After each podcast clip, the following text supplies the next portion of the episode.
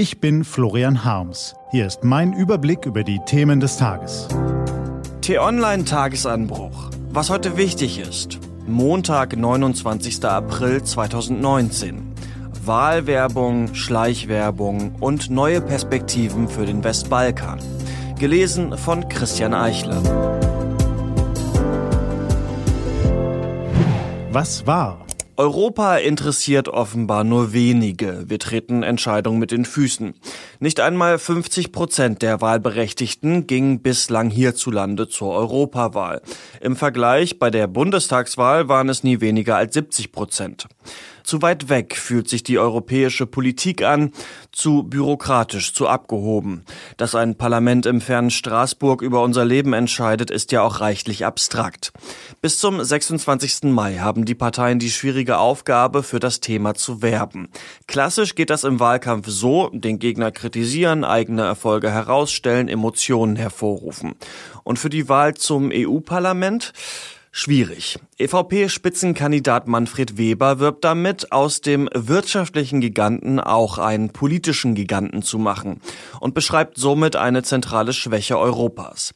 Katharina Barley fragt am Anfang des SPD-Spots, was ist eigentlich dieses Europa? Sie bringt damit zum Ausdruck, dass viele Menschen sich genau diese Frage stellen. Europa reformieren. Auf diese Formel haben sich alle Parteien verständigt. Nach einem guten Wahlkampfmotto sieht das aber noch nicht aus. Die Populisten tun sich dabei leichter, das Thema Europa emotional aufzubereiten. Im AfD-Spot sind die entsprechenden Reizworte allesamt verbaut. Regulierungswut, Superstaat, Bürokratie. Und die Scharia sei unvereinbar mit den europäischen Grundwerten. Stört offenbar nicht, dass noch nie jemand erwogen hat, die Scharia in der Europäischen Union einzuführen. Warnen darf man scheinbar mal. Wie immer werden die Spots auch im Fernsehen ausgestrahlt. Proportional zu den vergangenen Wahlergebnissen erhalten die Parteien Sendezeit. Jeder Wähler darf und soll sich selbst eine Meinung bilden über Sinn und Unsinn des politischen Angebots. Für den Inhalt des Spots ist ausschließlich die jeweilige Partei verantwortlich, heißt es dann.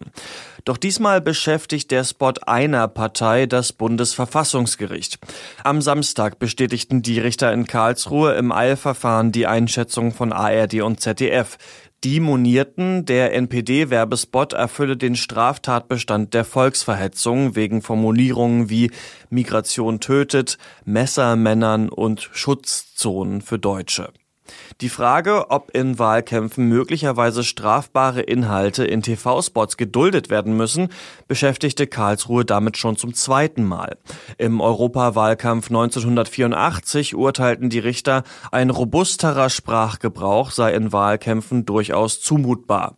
Die NPD ging über robust, aber deutlich hinaus.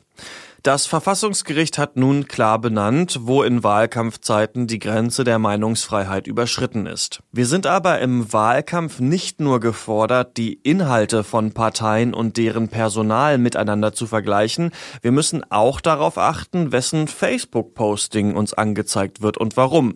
Denn auch wer sinnlos emotionale Debatten auf Facebook entfacht, wird vom Algorithmus belohnt.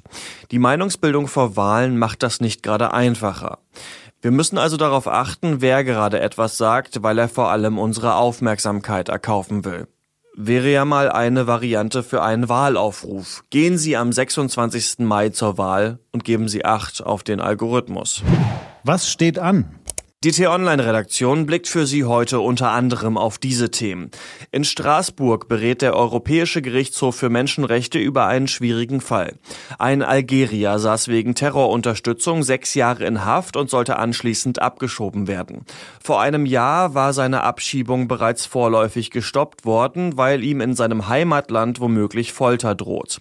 Das Gericht urteilt voraussichtlich heute, wie in solchen Fällen zu verfahren ist. Vor Gericht steht heute auch Kati Hummels. In München muss sich die Sportlergattin wegen Schleichwerbung auf Instagram in 15 Fällen verantworten. Es ist nicht der erste Prozess dieser Art, aber wohl der prominenteste Fall. Möglich auch, dass er mit einem Vergleich endet. Und weniger spannend, aber dennoch wichtig, Emmanuel Macron reist nach Berlin, um gemeinsam mit Angela Merkel die Regierungschefs von Bosnien-Herzegowina, Kroatien, Kosovo, Montenegro, Serbien und Slowenien zu empfangen. Es geht um eine Perspektive für den Westbalkan und um einen neuen Anlauf, um die Beziehungen zwischen Kosovo und Serbien zu normalisieren. Diese und andere Nachrichten, Analysen, Interviews und Kolumnen gibt's den ganzen Tag auf t-online.de. Das war der T-Online-Tagesanbruch vom 29. April 2019. Produziert vom Online-Radio- und Podcast-Anbieter Detektor FM. Wenn Sie uns auf iTunes hören, lassen Sie uns doch eine Bewertung da. Vielen Dank. Ich wünsche Ihnen einen guten Start in die neue Woche. Ihr Florian Harms.